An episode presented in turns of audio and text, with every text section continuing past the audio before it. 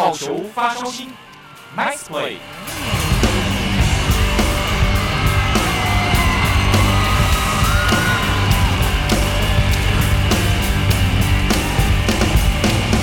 Hello，各位中华职棒球迷以及好球发烧心的听众，还有我们汉声的好朋友们，大家好，欢迎收听本周的好球发烧心，我是子敬。本周呢，一样是带来球迷朋友们最喜欢的人物专访啦。上周我们访问了李宗贤，啊，看到宗贤的成长，也是觉得他应该也是走到了成熟这个成熟球员的这个阶段啦。那今天呢，我们一样是访问我们富邦悍将的选手。不过虽然菜，可是他的心智以及呃，我跟他聊天的过程中，可以感觉到他的心脏大颗，或许是捕手的关系吧，所以他的思考都会比较全面。想到捕手，那就是我们的年轻选手戴培峰啦。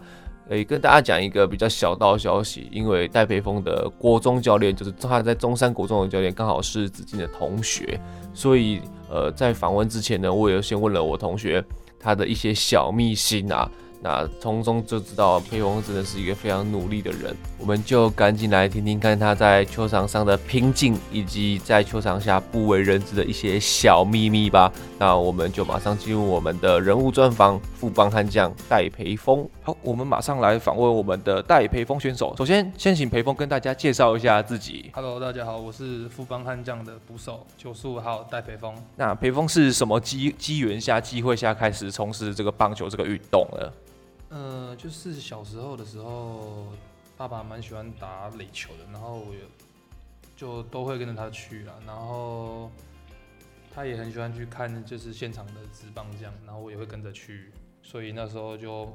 慢慢开始喜欢打棒球，都会玩了。然后是差不多小三的时候去参加棒球队这样子。那尤其像我们知道棒球比赛场上这么多位置，那到底是什么机缘下你会选择当捕手呢？呃，一开始是外野手啊，就觉得站到外野球很少，所以就跟教练说我想要去球多一点的位置。是啊，他后来把我叫去内野，结果我还是跟他说好像也没有几颗。他就说：“啊，你不然去当捕手好了。”我就，就一直摸球，对，就每颗都有机会这样，所以我就当捕手，然后就当了也还蛮有兴趣，就当到现在这样子。其实说蛮有兴趣，其实我为什么会这样问？因为其实裴峰的国手资历非常完整，从国中一路到现在哦。那很早的时候就是我们中华队的主战捕手，能不能跟我们分享分享一下一路上这个国手的心得？呃，就是。也是觉得自己蛮幸运的，就是就是待的球队都还蛮不错的，然后都有机会拿到代表权，所以也就有机会出去出国去学一些东西啊。那出国了，看到别队的球风，学也学到很多东西啦。我觉得这帮对我帮助很大，就是可以当。就是国家队捕手可以学到的东西，看到国外的选手是怎么样的，对啊，跟台湾都不太一样，这样子。没错，那进入职棒后，其实培峰已经在新生代里面已经算是中职前段班的捕手。那有没有什么印象深刻？是什么呃挑战呢？我觉得自己如果说也还不到真的是前段班的捕手，我觉得还有很多要学的地方了。那进来的什么挑战的话，应该就是因为。职棒是每天都要比赛的，然后你不能用一样的东西一直去，然后这样子就是要改变啊，就是要每天持续进步。对对，然后每天对遇到的状况都要去做改变，这样。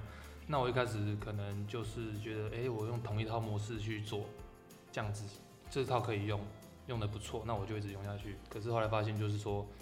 你一直用这套，对手也会去研究，也会去看破。对，所以就是要随机应变。我觉得这是很难的一个东西。我到现在其实都还没有完全学会这些东西，所以我觉得这这个是就是像我这种年轻捕手最大的挑战。听得出来，培峰非常谦虚哦。因为你看，对于选秀状元来说，在这个以现在来看啊，是压力还是助助力呢？嗯，其实我觉得都都有一点。两两边都会有，因为说没有压力，还是其实也是骗人的啦。对，因为毕竟这个顺位要有一些，要有什么成绩，其实自己心里都会一直去想啊。那所以自己有时候表现比较不好的时候，会也会自己去多想这样子。是，那就是动力的话，练习的时候就觉得说，我可能会比较信心去做练习吧。就是打不好的时候，就想说，哎、欸，就是球队用这个顺位肯定我，我应该是做得到的，所以我要继续努力。那也要让球团啊、球迷啊，就是。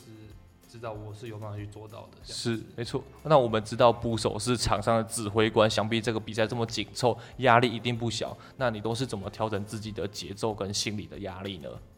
嗯，就是压力是真的蛮蛮多的啦，以捕手的位置。那我遇到什么状况都会去和学长问啊，就是问说他以前遇到的时候会怎么做。那家人也蛮会听我去。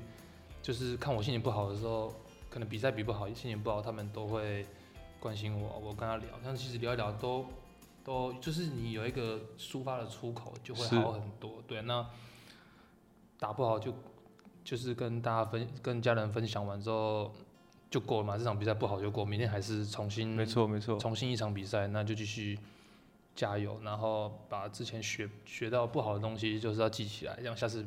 尽量不要再举一样的错误，这样子。是，我们可以听到裴峰这样讲的，其实他是非常有毅力的。因为我们根据可靠消息，因为裴峰的国中教练就是子敬的同学啊，他是一个练习狂，不知道是真的假的。就是说，今天球队练习完之后，你也会留下来请教练在技术上调整啊。那是什么动力让你一直要去持续的进步？其实也没有说到什么动力啦，就因为自己。就觉得还有很多地方是不够好的，那就是不够好，就是要继续训练嘛。那如果人家跟人家练一样的，那人家在进步，我们我们也是一样进步而已。那势必要就是多练一点，因为自己需要的跟别人需要的一定不一样。是。那如果是团队练习，也不会说把自己需要的全部都练到，所以一定要靠自己，就是闲余的时间去做这些训练，对吧？那没错，那说到这边，其实一路上佩峰呃背负的责任跟压力想必都不小。那棒球路上，你最想感谢的人有没有跟大家告白一下？嗯、呃，其实我要改感谢的人太太多了，就是讲不完。那最感谢的其实一定是家人，没错。一路上遇到的教练，其实都每就是几年，其实就会换一个环境，对，换一个环境，换一个教练，所以。当然还是很感谢那些教练，可是家人的话，就是这打球十几年，他一路上给你支持，对，都陪伴着我，大大小小比赛都会来看嘛。然后回到家，如果心情不好，他们都会跟我一起承担。对啊，我们就是有一些出口，所以才能。让我这样子走到现在。啊、其实往往职业运动员最重要的都是家人的支持啊，嗯、因为毕竟，例如说会受伤啊，或者是低潮的时候没有家人的陪伴，其实很难撑过来啊。对啊，就他们的鼓励，其实对我们来说是很重要的。那球迷呢，有没有什么话想要对我们富邦悍将的球迷们说？呃，就是也很谢谢他们支持我呢，就是在我有时候在我表现不好的时候，他们也是会。传讯息给我，叫我要加油。对，像前几天好像被被被那统一跑了到了很多次，对，然后就有些球迷就是说不要太在意这样子，然后其实因为自己心里当下很难受啊，是，那就是有球迷这样子鼓励，其实就会好过一点啊。但就是鼓励要代替责备啦，对对啦，就是其实责备也是必须的，可是我觉得。就是鼓励相对对我们会比较有动力，有效一点。没错没错。那最后呢，上半年有没有什么计划？例如说在呃球队调整啊，或者是球队的角色有没有什么计划要去努力的？